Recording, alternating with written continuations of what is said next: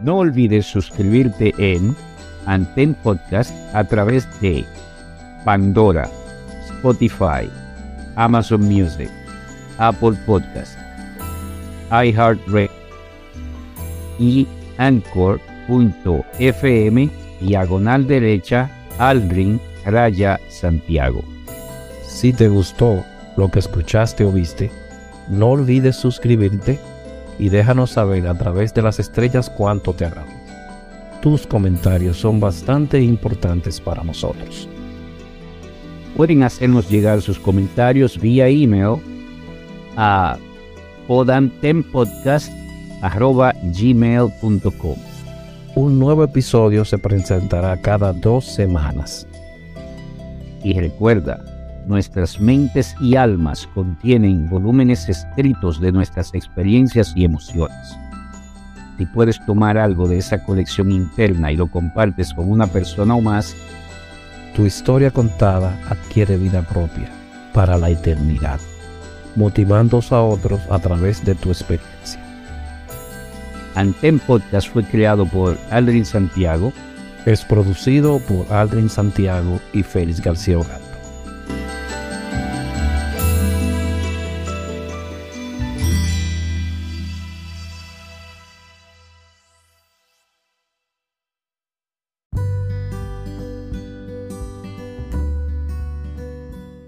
Bienvenidos nuevamente al espacio de Anten Podcast. Como cada semana, sus corresponsales, Aldrin Santiago y Félix García, les traen un invitado especial, un trovador del tiempo.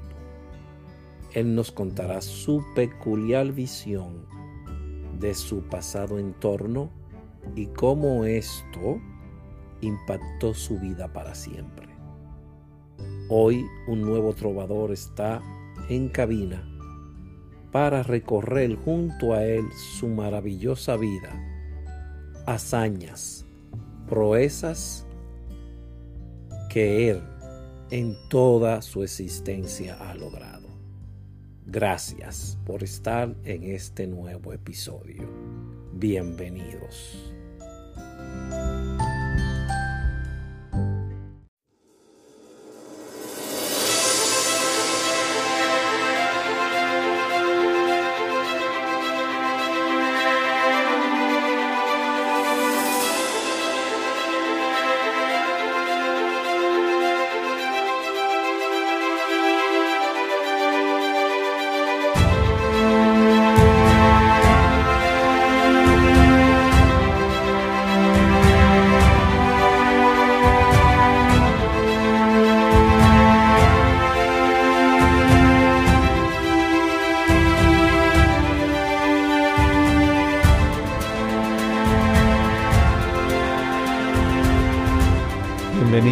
Escuchas a nuestro podcast Anten nuevamente otro día más con otra persona y que están aún en el sistema de salud de nuestra República Dominicana en el área prehospitalaria a nivel hospitalario directamente porque ciertas personas hicieron esa transformación esa transformación que nos lleva desde socorrista hasta médicos especialistas.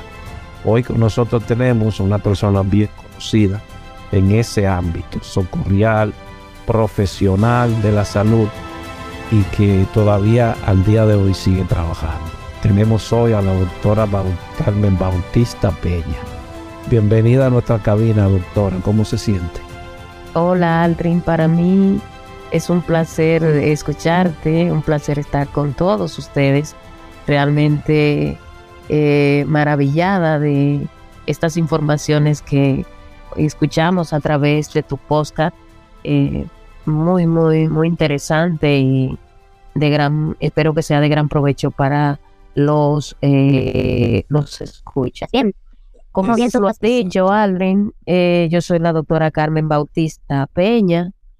Este, vengo desde un pueblo de las Matas de Farfán, del sur. Este, me hice médico en el año 1998, de eso hace unos días, no le voy a decir cuánto. Este, una vez me hago médico, en como yo vengo de una familia donde la ayuda impera más que todo y el trabajar con las personas, la parte comunitaria, pues viene sembrando en uno ese, ese deber para ayudar a los demás y es por ello que durante mi formación como médico este, pertenecí al equipo de salud Bachiller Mateo y Mateo de la Universidad Autónoma de Santo Domingo, en donde realizábamos operativos médicos a distintas comunidades. Y aparte de ser, eh, de llevar la currícula de médico, pues es ahí donde conozco en una oportunidad al doctor Franklin Gómez Rivas, al licenciado Carlos Tamares, que en ese tiempo todavía ninguno de los dos había concluido sus respectivas carreras, y nos llevan un curso de primeros auxilios. Oye, para mí eso, Aldri, fue sumamente interesante porque lo hicimos incluso en el Paraninfo de Medicina. Oye, el Paraninfo de Medicina, una cosa. ¿de qué, ¿De qué fecha estamos hablando? Estamos hablando del 1991. ¡Wow! En donde ese curso me llenó a mí de tantas cosas, porque yo decía, wow, trabajar sin un endoscopio, trabajar sin un efimo, trabajar con lo que se tiene al alcance de la mano eso me llenó. Y me llenó porque realmente a veces nosotros los médicos creemos que como si no tenemos un equipo médico en la mano no podemos dar la asistencia. Sin embargo, ahí esa, esas charlas que, no, que nos empezaron a enseñar esos, esos, esos jóvenes en ese tiempo, ¿no? goza del privilegio de ser mi esposo en estos momentos. Eh, estaba en ese momento también unos muchachos de la Cruz Roja Dominicana y estaban unos, un grupo de la Brigada de Primeros de Prevención y Auxilios de Cristo Rey, que era como un grupo que salía de la defensa civil y que se formó independiente. Entonces, ese grupo eh, nos ayudaron con lo que era el transporte con camillas, o sea, la práctica, la práctica la daban ellos. Ok. Y fue muy maravilloso saber cómo entablillar, que eso no se lo enseñan a uno en, la carrera, eh, cómo saber identificar eh, un paciente cuando está crítico. O sea, ahí por primera vez aprendí a manejar vías aéreas. Posteriormente a eso, pues, eh, no, ya para el 1995 porque yo seguí conectada con esa gente, me fui a sus brigadas, eh, seguí haciendo eh, cursos de primeros auxilios, de soporte vital básico, de estricación vehicular, de manejo avanzado de vías aéreas. O sea, me, me encantó tanto que me involucré de tal magnitud que ya para el 1995, justo cuando estaba ya terminando eh, mi carrera de medicina, pues eh, nos conectamos en el Darío Contreras con un grupo de técnicos, ¿no? Ahí ya había un grupo que se había formado de médicos que le había entrenado la doctora Zaida Gómez o la paramédico internacional Zaida Gómez. Eh, entonces había entrenado ese grupo de médicos que eran un total de 54 médicos. Y, doctora, una pausa. Eh, eh, paramédico Zaida Gómez eh, se hace un llamado por esta vía de que también la queremos en cabina, que usted es parte de este rompecabezas de una pieza, porque cada uno somos una pieza y cada uno complementamos el gran, la gran visión de la propia hospitalaria en la República Dominicana. Ojalá contar con su, con su entrevista, Zaida. Ojalá podamos conectarla bien. Sí, porque eh, eh, son de las raíces de nuestra formación. En realidad se le agradece infinitamente ese curso de técnicos en emergencias médicas, en donde fuimos los primeros egresados, 18 en total egresamos de ese programa, porque me encantó tanto la prehospitalaria que desde que hablaban de un cursito por allí, un cursito por acá, ya ahí estaba Carmen Bautista eh, aprendiendo y desaprendiendo. la primera camada entonces salió en el 1995, doctora. Sí, señor. Salió en abril del 1995 esa primera camada de 18 técnicos en emergencias médicas. Esos técnicos de emergencias médicas generalmente quedamos enganchados en el Hospital Darío Contreras, la mayoría. Eh, ahí trabajábamos en adscrito a la unidad de neuro de neurocirugía, eh, estábamos adscritos y cobrábamos por el hospital. Ese fue mi primer trabajo. Recuerdo yo que cuando me dieron ese cheque de, de dos mil pesos, yo no sabía qué iba a hacer con tanto dinero. dos mil pesos. Oye, yo me hice un mundo. Yo hasta una cama le compré a mi mamá con eso. Ya tú sabes, si se podía hacer mucho con esos dos mil pesos en el 95, ¿bien? sin, hablar, sin hablar de la inflación. Bien, entonces en esa oportunidad, ay, tú no te imaginas, Aldrin, todos esos momentos maravillosos que están pasando por mi cabeza de ese momento. Eh, ah, por, eh, eh, por, eso es que son tan instructivas estas entrevistas, porque es que la gente, ¿tú me entiendes? sí. Es parte de ese desarrollo cerebral que uno necesita en los recuerdos. Así es. Bueno, y en ese momento, ya trabajando en el área de neuro, transportando pacientes desde nuestro hospital, el Darío Contreras, hasta eh, los centros de diagnóstico.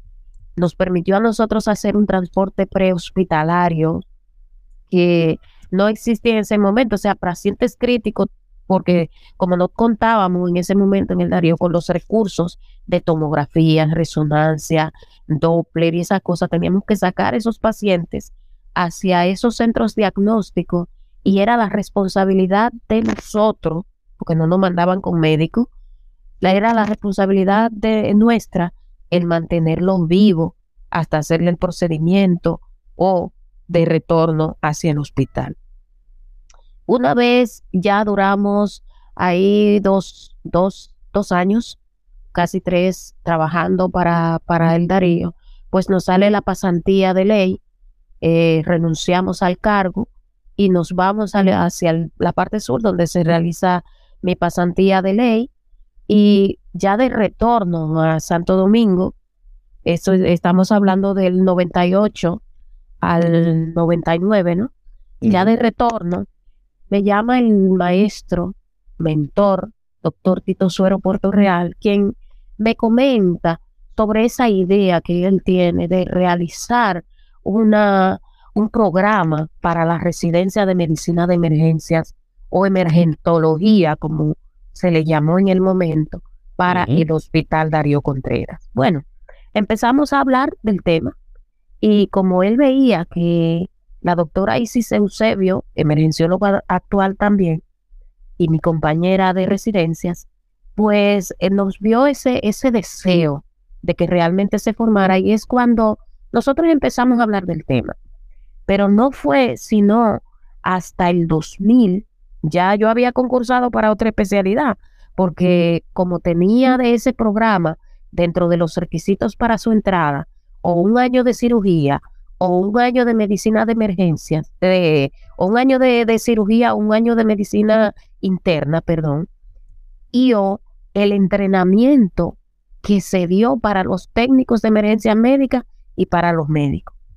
Como ya yo tenía ese entrenamiento que nos había dado Zaira, pues ya yo estaba calificada para entrar, pero como la residencia se abría al año siguiente, entonces yo dije, bueno, para no quedarme haciendo nada en casa, voy haciendo este año de medicina interna y después me traspaso de residencia. Oh, sorpresa, Alde. Oh, sorpresa ya después de yo haberme examinado en las otras residencias para entrar a medicina interna, me llama mi esposo, el licenciado Carlos Tamares, y me dice, Carmen, el periódico tiene el lanzamiento de la residencia. Y yo, ¿cómo va a ser? Denme una pausa ahí también para hacer otro llamamiento. y disculpe. no, no. Carlos Tamares, mañana, Carlos Tamares, mañana esperamos por usted también en cabina no tenga tiempo. Vamos a tratar de convencerlo. Sí. Entonces, doctora, siga. Entonces, eh, cuando yo llamo al doctor Suero, digo yo, maestro, pero lanzaron en el periódico la residencia de emergenciología con seis plazas para el Darío. Dice, ¿cómo va a ser mi hija? No, ¿En, qué Año, ¿En qué año fue eso, doctora? En el 2000. 2000. Eso fue en mayo del 2000. Eh, se lanza la, la, el concurso, el llamado concurso. Podríamos decir que ese es como la, la ya completa. En el, en el 2000 es que se crea la emergencia La- en el país. Primera escuela de medicina de emergencias se crea en el 2000. Eh, Hay el llamado a concurso. Concursamos unos cuantos y ganamos seis la plaza. La ¿Quiénes fueron esos, ¿Quiénes fueron esos seis? oh, la doctora Isis Eusebio, la doctora Antia Crique, el doctor Luis Cabrera, el doctor Sergio de Sena, el doctor Fribio Castellanos y una servidora Carmen Bautista. Oh, esa fue la primera La camada primera camada del Darío Contreras.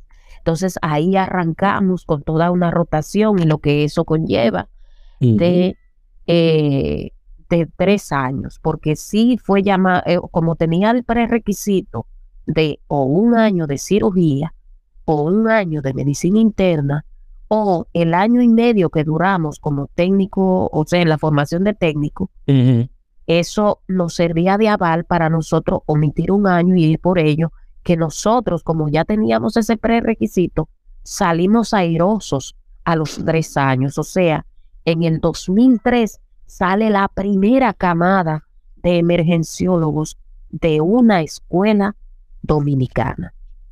Se podría decir que esos fueron los seis fundadores, o no fundadores, sino los primeros que obtuvieron ese título de, Sí. de emergenciólogos, de esa Sí. especialidad. Sí, Ok. así es. E incluso avalado por la Universidad Autónoma de Santo Domingo. Todos nosotros tuvimos que hacer una tesis, llevarla a la universidad, a la UAS, y presentarla. O sea, una tesis final de grado, por lo que eh, salimos de la universidad con nuestro título que avalado por la MESID y avalado también por la universidad y el Consejo Nacional de Educación Superior. Ok.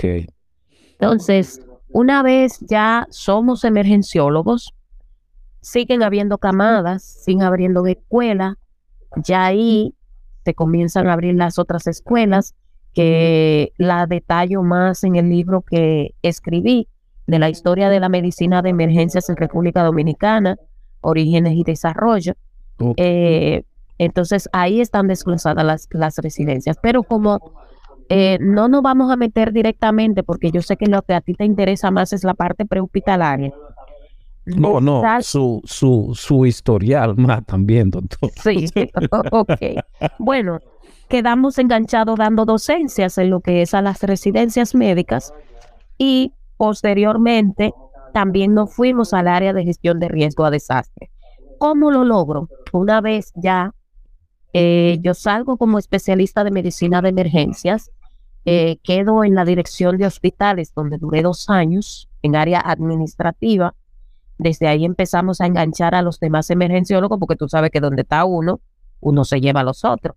Y más cuando uno eh, llega a una posición de mando medio.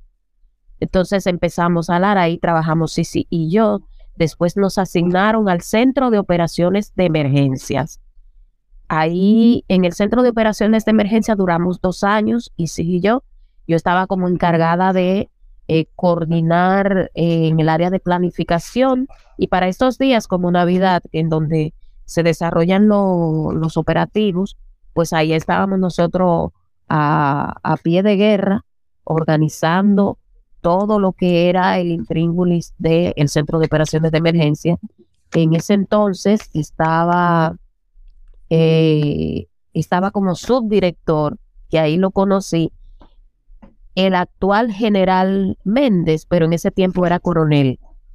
Y nos hicimos eh, un enlace muy bueno y todavía seguimos, de hecho, conectados.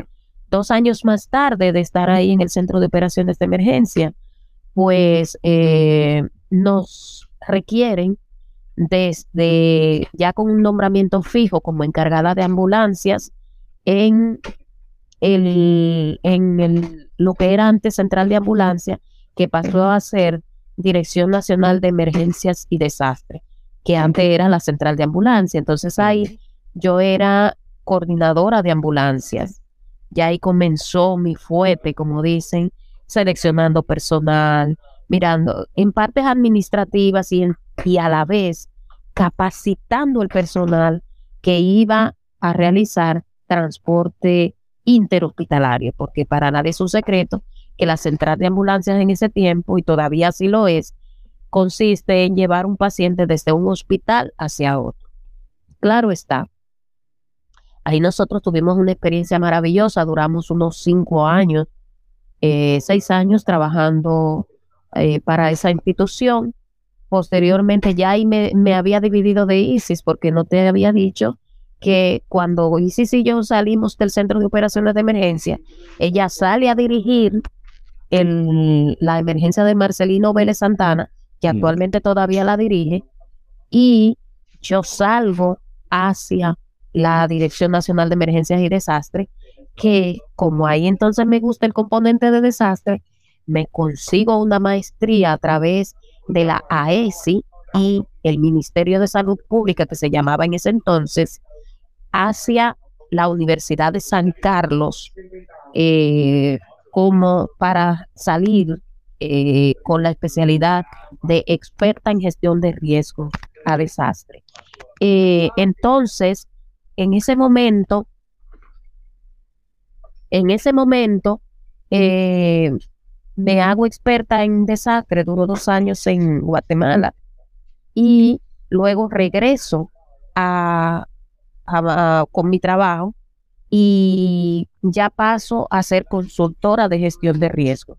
Me fui más por la parte privada, pese a que sí eh, sigo colaborando con lo que es gestión de riesgo a nivel público. Doctora, una pausita ahí. Eh, ¿Podría explicarles a todos los oyentes, porque hay algunos que tal vez no entenderán lo que es la emergenciología, y usted pueda darle esa claridad a ellos porque tal vez no entiendan lo que es la, esa especialidad, que al día de hoy todavía no se entiende mucho, que hay muchas personas que dicen que... Sí, al día de hoy dicen que la emergenciología es una, un médico general con un chin más y no es así. Nosotros los médicos emergenciólogos eh, somos los que estamos entrenados para estabilizar el paciente crítico independientemente de con qué llegue a la sala de emergencias, de estabilizar ese paciente crítico y ponerlo apto para el especialista que le va a dar continuidad. Me explico. Nosotros vemos el paciente como un todo. Lamentablemente, y a modo de crítica constructiva, los demás especialistas una vez se hacen cardiólogos, una vez se hacen gastroenterólogos, una vez se hacen nefrólogos, solo ven su parte y como que se les olvida que el paciente es un todo, que el paciente es un, un engranaje. Y, y nosotros los emergenciólogos sí vemos el paciente como un engranaje. Lo estabilizamos y posteriormente lo referimos. Claro está, a modo de, de, de relax, pues no tenemos paciente PA, que son los pacientes agradecidos que ellos generalmente llegan en un estado crítico a la sala de emergencias y cuando despiertan, ya sea en intensivo o ya sea en hospitalización, pues ahí a quién ven, al cirujano, ven al médico internista, al médico familiar y a ese que después le llevan los quesos, los aguacates, Exacto, porque con eso, de yuca. con ellos es que pasan más tiempo en su proceso recuperatorio, pero el que realmente lo hizo llegar a esa sala de recuperación fue el médico emergenciólogo. Así es. Eh, ¿Qué otra cosa? Hay personas que no saben que la especialidad de medicina de emergencias, al igual que otras especialidades, tiene sus rotaciones en diferentes ámbitos, en medicina interna, en cirugía, en anestesiología e incluso hasta medicina de la calle, que es la prehospitalaria, para aprender a, a, manejar un paciente de la calle. PHTLS, por ejemplo, Hospital Trauma Life Support. Exacto. Que se ha eh, hecho parte del, del currículum del emergenciólogo. Exacto, exacto. Entonces, ¿qué deben, qué, cuál ventaja yo siento que tengo como especialista en medicina de emergencia? Que no soy de llamada, Aldri. ¿Por qué? No soy de llamada porque una vez yo termino mi turno, automáticamente a mí nadie después me llama.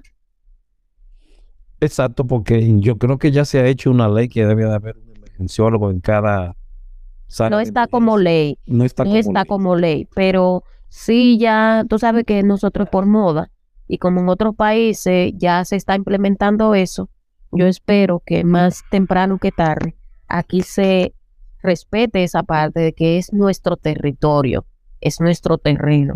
Nosotros estamos llamados a gestar. No es solamente a trabajar con paciente crítico, nosotros somos los, los gestores de la sala de urgencia. Nosotros debemos velar eh, por el flujo en la sala de emergencia, velar por la calidad del servicio de emergencia, velar por lo que se cumplan los indicadores de emergencia, o donde, el, por ejemplo, dentro de los indicadores en las salas de emergencia que nosotros debemos velar, debemos velar por el tiempo de espera de un paciente crítico, o sea, eh, debemos velar porque ese paciente crítico pase directamente a una sala de reanimación, el paciente que puede esperar, o sea, el RAC triaje, recepción, acogida y clasificación del paciente. Nosotros los emergenciólogos debemos apelar porque eso se cumpla y de hecho en las salas de emergencia para reportar lo que es el, el, el POA y reportarle al servicio de salud y al sistema de salud todos esos indicadores de emergencia nosotros tenemos que manejarlo como gestores. Bien. Eh, otra cosa que nosotros como gestores debemos tener pendiente es el, el flujograma. Antes, y, es algo que voy a hacer un paréntesis, Aldri. Antes, en la sala de emergencia, en la sala de emergencia, se mandaba al que menor capacidad tenía en señal de castigo.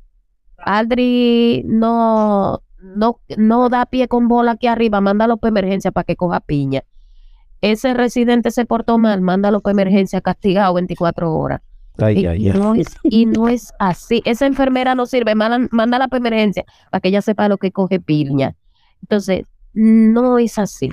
La sala de emergencia debe estar, eh, si bien es cierto, debe tener orden jerárquico, R1, R2, R3, pero un MA debe estar fijo en la sala de emergencia garantizando la atención al paciente crítico, garantizando la atención al paciente no crítico, velando por esos tiempos de emergencia. Entonces, eh, por lo tanto, el que más capacidad tiene, que tiene que estar en emergencia, porque es que la, emergencia no se cierra 24/7. No me lo recuerde, por favor. Ya. No me lo recuerde, que se vivió mucho ahí en el de Real. Sí, sí. Entonces, ya por último, una vez saliendo de lo que es la parte, eh, una vez yo salgo de la Dirección Nacional de Emergencia, llega lo que es el 911 al país en el 2013 con la formación de esa de ese lineamiento, ¿no?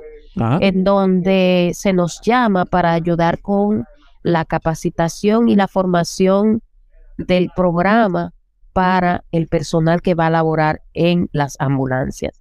Es ahí cuando recibo el nombramiento para trabajar en el despacho del 911, donde coordinando, era el único país en ese momento que tenía emergenciólogo en el despacho. Teníamos lo que eh, durante esos dos años yo en despacho, pues aprendimos a ver cómo nuestros médicos reciben a ese personal de ambulancia, que a veces lo reciben de mala manera, porque como eran unos muchachos que recién acababan de entrar, no tenían un entrenamiento base para poder entrar, nosotros teníamos que tirarlo a vapor a la calle. Estudiantes de medicina, tirarlo a vapor a la calle. Ya porque no se había formado lo que era la lo, actualmente ya está la carrera de técnico de transporte sanitario en, el, en la UAS. En la Universidad Autónoma de Santo Domingo. Sí, sí, que Franklin Gómez te puede hablar mucho de ella porque él fue uno de los precursores. Otro nombre, otro nombre, doctor Franklin Gómez, por favor, pase por nuestra cabina también. He contactado también a la doctora Vélez, que me Ah, Vélez Santana. Sí, Vélez Santana, que está Lucrecia Vélez Santana. que también que pase por cabina a hablar de ese curso, que debemos de darle apoyo, darle apoyo, porque eso era lo que queríamos todos, que una universidad tuviera ese nombre y otorgar ese nombre a, a los muchachos, ¿verdad? Entonces, Exacto. hay que darle apoyo a ese curso, hay que darle apoyo.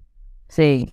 No, y no es, no es solo curso, Aldri, eso es una carrera. Es una, carrera, de técnico en transporte sanitario que dura tres años en la UAS. De hecho, ahora van a salir los primeros técnicos ya de con un diploma de universidad. Entonces, eh, por eso ha ido bajando un poco lo que es la capacitación, porque ya si la universidad lo está formando, ya el sistema puede alarlo para que de inmediato puedan formar parte de la red de ambulancia. Exacto, y a los que tienen muchos años participando en esta medicina hospitalaria, empíricamente, acérquense a la UAS, que al final, Exacto. al final, eh, me imagino, y así será, ese título va a ser solicitado a la persona que quiera trabajar en esa área. Así Sí. es. Si no me equivoco, ¿eh? porque No, no, no te equivocas, no te equivocas porque dentro de los requisitos que nosotros exigimos cuando yo estuve, eh, o sea, eh, déjame completarte lo del despacho. En despacho, yo duré dos años, ahí eh, capacitábamos al personal de recepción de llamada, o sea, a ese médico, cómo mentalmente transportarse a una llamada de un familiar ansioso que está diciéndole que tiene, que está malo, pero dígame qué es lo que tiene, no, es que estoy, es que está malo, y yo soy médico, y que está malo. Entonces, ¿cómo escudriñar todas esas interrogantes mediante protocolos y algoritmos de actuación para ese médico identificar si le manda una unidad o no? Entonces, eh, vamos a ese personal. Posteriormente eh, solicitamos, eh, vi que la parte de respuesta necesitaba más ayuda, así es que me sacan de despacho y regreso a eh, la Dirección Nacional de Emergencia Prehospitalaria a capacitar y a, eh, y a enrolar el personal de prehospitalaria. O sea, en este caso ya se acercan los muchachos de la Cruz Roja, se acercan estudiantes de medicina, se acercan enfermeros y nosotros veíamos en ese, en ese personal evaluado, veíamos el potencial capacitable. Me explico. No era que sabían prehospitalaria, pero tú le veías ese deseo y, y ese potencial de aprendizaje. Entonces desarrollamos un programa de capacitación en donde, eh, donde estábamos dirigidos por el eh, por Pacheco. Yo creo que tú lo conoces. Alexander Pacheco. Alexander Pacheco. Primero estuvimos dirigidos por Zaida Gómez, después estuvimos dirigidos por Alexander Pacheco. Posteriormente estuvimos dirigidos por Rudy de Gracia, que ese es otro personaje que tú tienes que invitar a aquella cabina. Rudy de Gracia, Rudy de Gracia, doctor. Sí, así mismo como lo escuchas. A nuestra cabina también, esperamos por Sí. usted. Bien, entonces ese, esa capacitación se le daba, eh, era un programa más o menos en donde por team de ambulancias nosotros los llamábamos, eran como 20 o 25 por team, e incluso nos íbamos a capacitarlos fuera del interior del país, o sea, fuera de, eh, al interior, perdón, al interior del país, o sea, donde quiera que el Sistema Nacional de Emergencia tenía ambulancias, pues ahí vamos a capacitar ese personal para que pudieran por lo menos saber lo básico, lo básico en prehospitalaria, o sea, cómo manejar vía aérea, cómo trasladar un paciente, entre otras cosas. Eh, eh, luego, ya hace un año, pues consideré que ya este cuerpecito ñoño necesita estar más tranquilo. Entonces pedí mi traslado y regresé a mi casa. Regresé al Darío Contreras y ahora estoy como MA en la sala de emergencia del Darío Contreras. Para donde inicié mi primer trabajo que gané dos mil pesos, aquí voy a terminar porque ya estoy pendiente de pensión.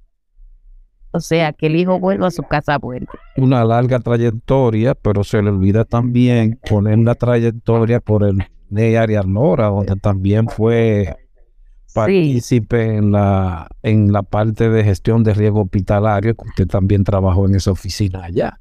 Sí, sí, por mi, por mi eh, entrenamiento como, como experta en gestión de riesgo de desastre, pues entré destapando los equipos de emergencia en la sala de emergencia, me acuerdo yo, destapando todos esos equipos nuevos, inauguramos la emergencia del NEI y después con la eh, ahí la entramos con la gestión de Franklin Gómez como gerente de emergencias, nos quedamos como MA y después como hice la especialidad, pues eh, Franklin Gómez pasó a ser director médico del hospital adjunto, o sea, del hospital de al lado, del materno, y se quedó a cargo de la sala de emergencias la doctora Sureli Jiménez, quien es emergenciólogo también, y, y egresada del Darío Contreras. Y entonces es, es ella quien me, me pasa a formar parte de la oficina de gestión de riesgo del Neyare Lora, donde duré hasta, eh, ¿hasta cuándo fue que duré?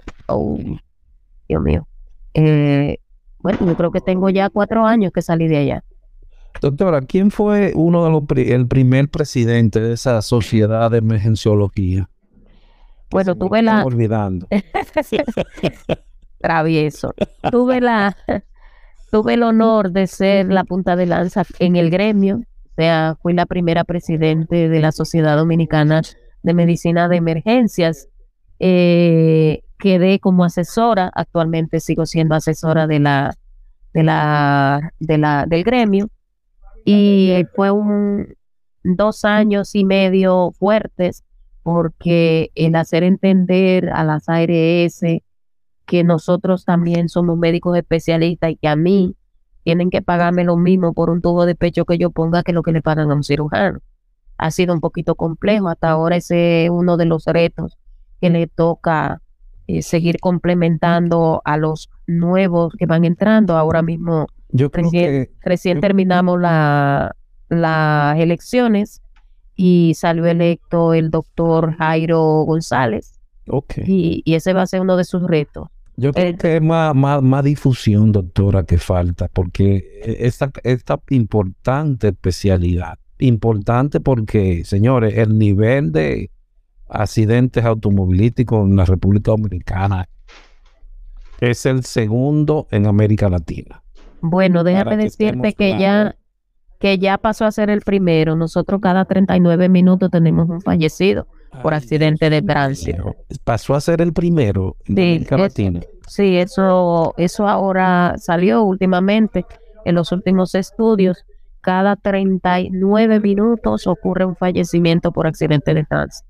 Ente- oyeron personas, oyeron radio se escucha, entonces creo que es bastante importante esa, e- esa especialidad en particular, en particular. Doctor, en su tiempo de yéndonos un poquito más hacia el pasado, sabe que nosotros siempre tenemos, ahora le llaman influencers. ¿Usted tiene esa influencia de alguien en esa, en su trayectoria en la primera etapa? Bueno, que usted quería ser como alguien. eh, Óyeme, yo quiero llegar a ser como esa persona. bueno, en realidad, eh, no, no. Yo solo quería ayudar a la gente desde el inicio. Me, como me amé, amé tanto lo que era esa primera respuesta que se le da al paciente. Por eso entendí que yo debía ser emergencióloga. Y, y la verdad es que no tengo a nadie por como que yo admiraba así, porque no conocía ningún emergenciólogo. Yo empecé a conocer emergenciólogos después de, mi larga trayectoria. De hecho, cuando formamos parte de la Asociación Latinoamericana eh, de Medicina de Emergencia, a la SED, que se fundó en Cuba, en La Habana, Cuba, en un, simposio, UGRAF, Cuba, eh, se fundó, creo, si no me equivoco, que fue en el 2003. Y nosotras, Isis y yo, formamos parte de esos fundadores. Ahí fue que yo pude ver en las salas en los hospitales de Cuba que tenían médicos urgencistas. Urgencistas. urgencistas, así se llaman en Cuba. Y yo dije, wow, mira cómo ese tipo manda, mira esto, cómo hacen ese engranaje, ese protocolo. Y ahí fue cuando yo dije, no, espérate, es que eso es lo que yo quiero ser. Y ya yo estaba haciendo medicina eh, de emergencia, pero yo me quería ir más por el área prehospitalaria, porque era lo que me gustaba y era lo que más se acercaba. Bien, entonces, cuando yo vi eso, fue que yo entendí que lo mío no estaba en el fondillo de una ambulancia, que lo mío estaba en una sala de emergencia. Sí, porque tiene que haber una evolución, tiene Sí. que haber una evolución, lamentablemente, pero así.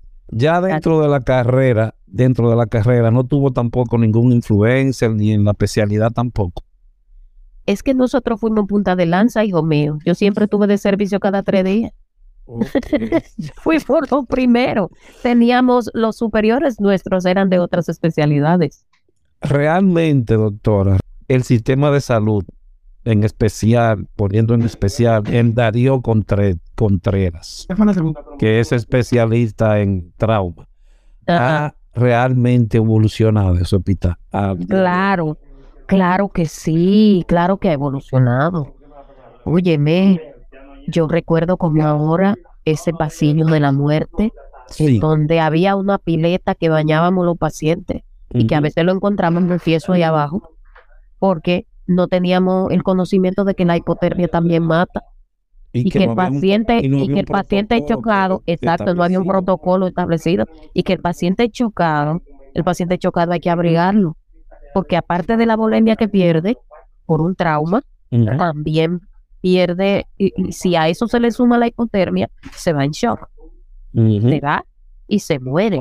Entonces, eh, fue algo de lo que a mí me impactó, o sea, no, el tubar un paciente, el permeabilizar sus vías aéreas y después verlo sin su tubo y vivo, oye, eso no tiene precio. La satisfacción del deber cumplido, Aldri, que uno siente, eso no tiene precio.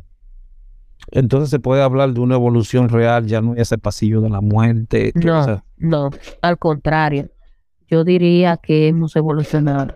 ¿Cuál es el En proceso tener- ahora, tenemos ahora 23 escuelas de medicina de emergencia. Wow, y- sí, 23 escuelas. bien, y- bien establecido el curso PHTLS, porque casi todos los todos los emergenciólogos lo están tomando como Sí. parte del, del currículum, parte del currículum. Sí, claro. Lo que sí quiero aclararte es algo. No es solamente trauma. O sea, si bien es cierto, eh, cada escuela forma a un especialista englobado como un todo, pero le da un matiz especial. Por ejemplo, el egresado emergenciólogo del Darío Contreras lleva su chispa en trauma. Bien, pero el egresado de Plaza de la Salud lleva su chispa en medicina interna. El egresado del Salvador Begotier lleva su chispa de cardiología. Bien, o sea que cada, cada centro le da su matiz, le da su intríngulo, y aunque todos debemos manejar lo mismo, ¿entiendes? Claro, pero claro. le da su matiz. Es como ponerle la cereza al helado. Que hay algunos que quizá quieran un, un cherry, quizá otros quieran una cerecita, quizá otros lo que quieran sea un chocolatito, un manicito, pero cada uno le da su matiz. Exactamente. Por eso pregunto, porque algunas personas siempre viven quejándose del sistema de salud, pero ha habido un avance, ha habido una evolución y usted lo está rectificando. Ah, doctor, te un segundo, en una llamada de... No, no, descuida que durante mi turno eso no va a ocurrir. Eh, Cuando usted habla de escuela, cuando usted habla de escuela, doctora, es que existe varias escuelas dentro de la emergenciología en los diferentes hospitales en el país. No, le llamamos escuela a la especialidad, a la formación de los profesionales en emergenciología, porque hasta que no salen con un programa de cuatro años, no se llaman emergenciólogos, sino residentes. Entonces, las residencias son escuelas, escuelas de formación para profesionales de diferentes áreas. Hay escuela de neurocirugía, escuela de gastroenterología, de medicina interna, de emergenciología, o sea, para las sub, eh, para las especialidades y subespecialidades. Ok, ¿tiene buena acogida esta especialidad dentro de los médicos nuevos o no? Sí, tiene buena acogida porque eh, por suerte el Ministerio de, de Salud Pública ha abierto muchas plazas para nosotros los emergenciólogos. Incluso no damos abasto, Aldri. Sí, sí, No damos abasto. es la realidad país. Entonces, lo que se quiere es que si tú, si tú deseas tener a un gestor en la sala de emergencias que sea emergenciólogo, tú tienes que formar muchos y es por eso que, que se, se creó ahora tantas escuelas. Anteriormente, para el 2019 solo existían eh, 10 escuelas, Eh, o sea, para la realización de mi libro, que fue lanzado en el 19 Ajá. solo existían 10 escuelas. Entonces, después de ahí, surgieron con locura, como digo yo, este año pasado hasta llegar a 23 escuelas de medicina de emergencias. O Se sea, formaron, se formaron 13 más entonces. sí, así es. O sea, tenemos ya en Moca, tenemos en Santiago, tenemos en tres partes, tenemos en la Unión Médica, en el Cabral Ibáez y en el, am, bueno, ese no pertenece a Santiago, serían dos, Puerto Plata, tenemos en Barahona, yéndonos para el sur, tenemos en, en San Cristóbal, am, y así sucesivamente, o sea, ha sido todo un boom en ese sentido. Va- Pues entonces le está ganando un poquito algunas legendarias pero claro que sí. Claro que sí. que muchas veces los médicos salientes solamente aspiraban a ese tipo de, de especialidades como neurocirugía, aquellas cosas. Ginecología, ginecolo- pediatría. pediatría, el Sí. otro era la parte de la inducción de los medicamentos, ¿cómo que se llama esta? Que Franklin Gómez, el doctor Franklin Gómez también es. Anestesiología. Anestesiología. Eso Sí, sí, sí. Es todo. eh, Qué bueno saberlo porque entonces ah, el sistema de salud dominicano se está adaptando a la situación reinante. Mucho, tra- mucho trauma necesitamos, me imagino. Sí, sí, sí.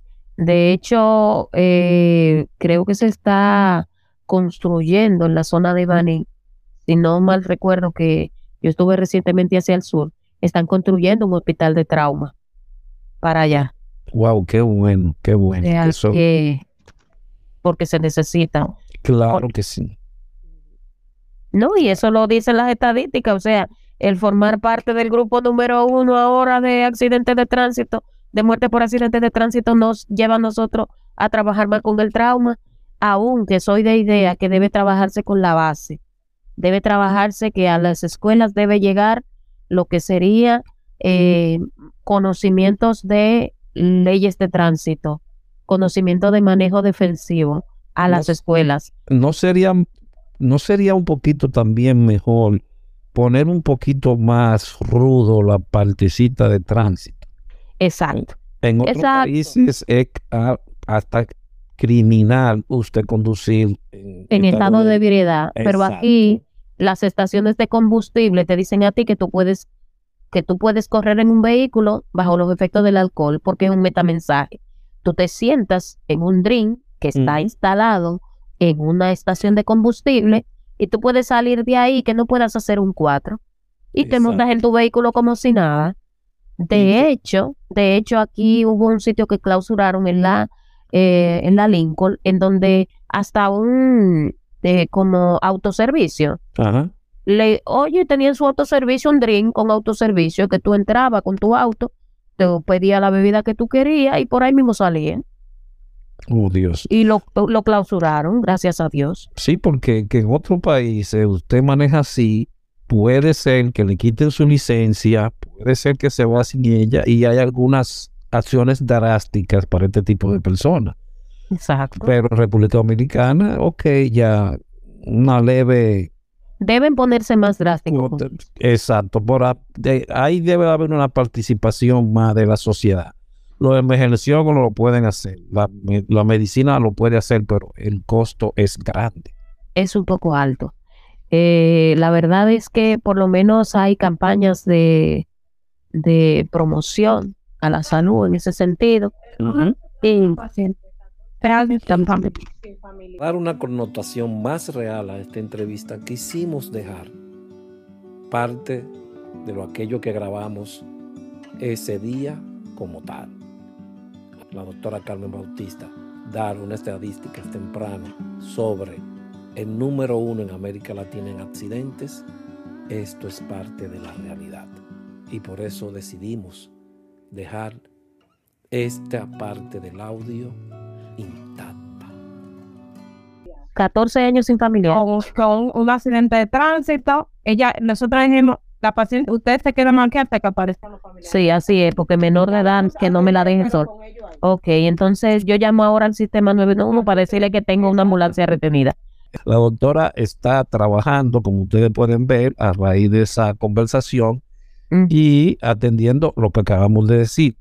Accidente de tránsito. Accidente de tránsito. Ven cuál es la realidad dominicana. Entonces, gracias a Dios que ese, esa especialidad cada día sube más. Gracias a Dios. Así es. Bueno, y qué decirte, yo creo que ya he agotado todo lo que en mi concierne, con interrupciones y todo, pero bueno, igual eh, para mí ha sido más que un placer estar aquí en cabina. Yo espero repetirlo, ¿no? Eh, que sea con menos interrupciones, por supuesto. Le voy a hacer el llamado al licenciado Carlos Tamares para que colabore contigo y esa Y a, la- parte. y a los demás presidentes de la sociedad, de la sociedad de emergenciología, porque que se debe de dar más difusión. Usted acaba de dar, usted acaba de aportar algo, porque, bueno, por esto y por esto. Entonces se debe dar más difusión, que la gente entienda. Sí. Y que al final, no solamente la gente, tal vez parte del gobierno, la gobernanza escuche y diga si es necesario. Ya, yo Eh, te tengo una pregunta, Adrián, que finalicemos. ¿Cómo los radio escucha pueden escucharnos a nosotros a través de tu cabina? Oh, nosotros estamos por Amazon Music, Pandora, Apple Podcasts. Estamos también por iHeartRadio, estamos también por eh, Spotify y estamos por, también por Anchor, que son, son como seis plataformas a siete en total. Excelente. Solamente tienen que poner Anten Podcast y inmediatamente le aparecerá. Eso es fácil, eso no tienen que alejarse mucho y ahí hay más y más y otras que pueden escuchar, porque esto es como una memoria digital de la, pro- de la propia- cirugía. Bueno, Pregúntale al- a la residente de ahí. Sí. Ok. Doctora, muchísimas gracias por su atención y como podrán escuchar nuevamente, está en el trabajo. Ya. Claro. Perdonen, perdonen. Sí, su, su entrevista queda abierta como volumen 1, porque tenemos que seguir hablando de otras cosas más. Excelente, Aldri. Para mí más que un placer, vuelvo y repito. Eh, a, los, a los escucha, pues espero saquen provecho de estos podcasts y cualquier pregunta, cualquier duda, pues hasta a través de ti pueden contactarme. Si no, a través de mi correo cbautista.pos.gmail.com Pueden ahí conectarme. Sí, porque haremos otro con la doctora, pero ya va a ser más de educación en esa partecita. Perfecto, perfecto. Ok, doctora. Excelente, Andri. Pues feliz resto del día y te deseo un venturoso año 2023 y cargado de lluvia de bendiciones y de salud. Gracias, eso Muchísimas se lo gracias. damos a todos los oyentes. Muchísimas gracias a usted, doctora, por su tiempo. Gracias y nos veremos en otra entrevista. Muchas gracias a ti. Bye. Gracias.